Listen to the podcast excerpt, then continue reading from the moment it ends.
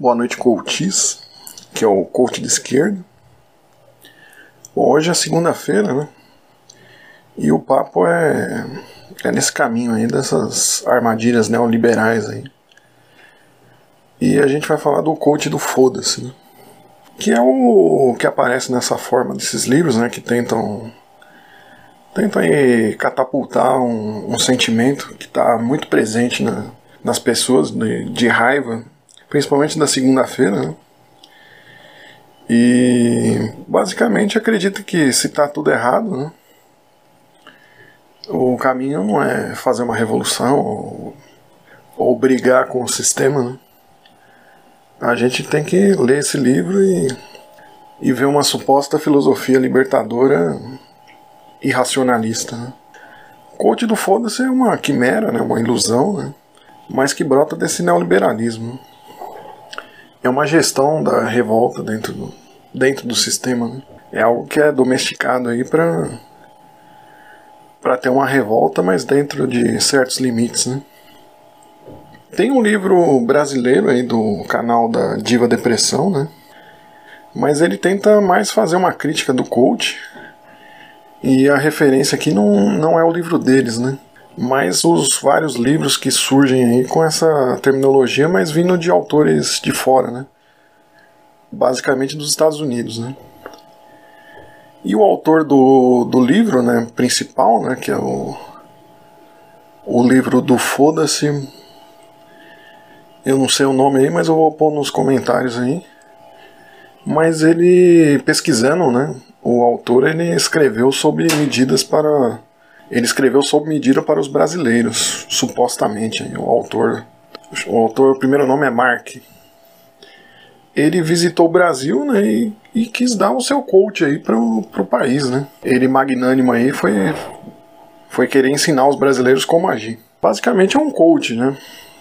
É, os problemas do país para ele não, não é o imperialismo, né, é a mentalidade dos brasileiros, e ele, vejam só, vocês, ele quer dar o seu coach ali, e ele quer explicar pra gente como melhorar, né. Isso que está por trás de muitos dos coaches de esquerda, né?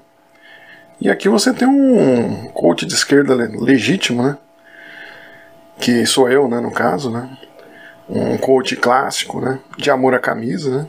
Coach moleque. Esse coach aí é um coach de resultados, né? O livro dele ele gira em torno da, da questão individual da felicidade, né? Uma coisa meio sob medida para uma classe média, né? Tem referências ao famigerado filme Clube da Luta, Bukowski, e a velha mania de senso comum, né? Mas tem uma. O fundo dele tem uma aparência articulada, né? Então consegue articular bem esse senso comum. Acaba dizendo o mesmo, mas querendo aparentar tá revolucionando alguma coisa, né? Tem toques de gratiluz com o famoso guru Alan Watts. E nesse ponto, como alternativa ao coach burguês, ele se apresenta até válido, né? Afinal, esse ligar o foda-se sai da perspectiva de uma vida irretocável, né? E perfeita, né? O marketing, a propaganda, né? Mas sua premissa basicamente é jogar dentro do, do jogo. Então tem um universo de ação bem limitado, né? bem circunscrito aí a, a um suposto é um suposto coach de esquerda que acaba capitalizando uma crítica, só que é uma crítica manca ao coach burguês aí. É basicamente a autoajuda que se nega enquanto tal, né?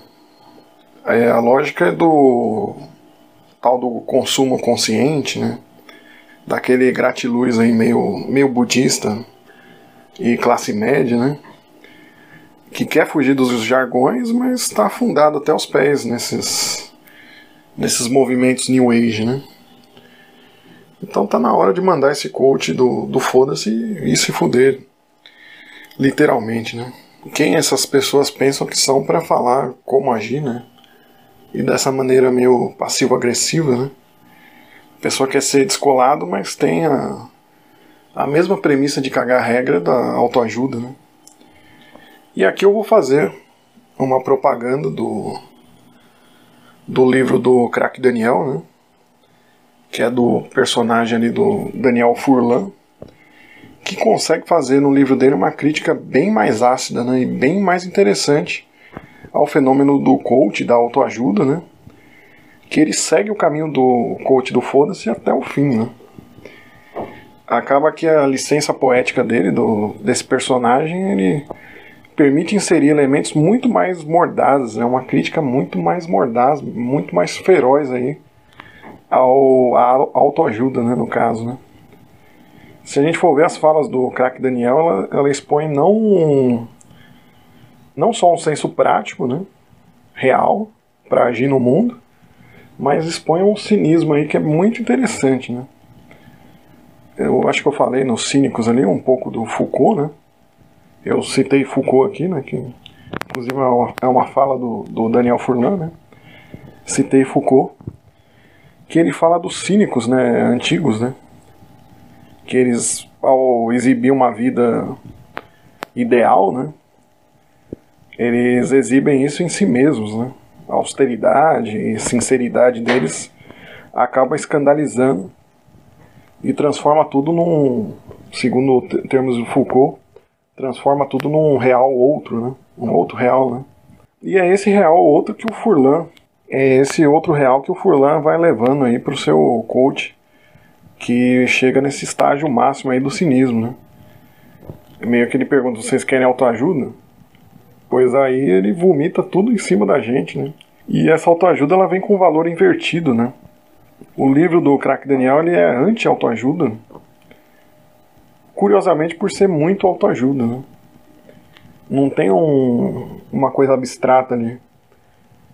Só tem o concreto da vida, mas um concreto e pragmatismo que escandaliza a gente quando a gente lê, né? Então esse coach foi mais para apresentar esse livro aí do que me fez dar boas risadas nessa quarentena, né? E que ainda por cima faz uma crítica aos coaches, né? e chega num patamar bem diferente desses pseudo coach de esquerda e, e críticos do coach, da autoajuda, que são tem essa a mesma ladainha aí do, do coach, mas e do autoajuda, mas quer apresentar tudo de uma maneira mais descolada, né? Então, boa noite aqui, um abraço do coach de esquerda e até o próximo coach.